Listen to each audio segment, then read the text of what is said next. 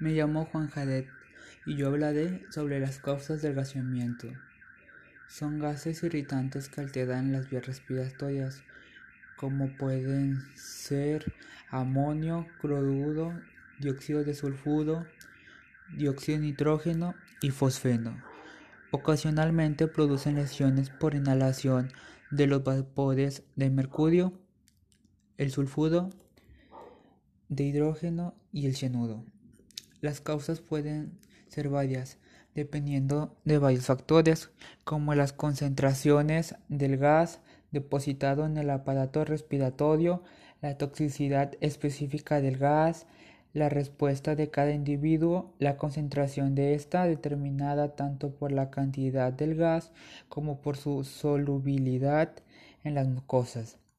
Y la toxicidad depende de su composición química como los gases más irritantes y solubles como el amonio y el ácido clorhídrico producen menor probabilidad de lesiones de vías respiratorias, ya que su naturaleza irritante hace que el individuo escape rápidamente de su exposición, mientras que los gases con menor poder irritante producen alteraciones en las vías respiratorias y en los alveolos.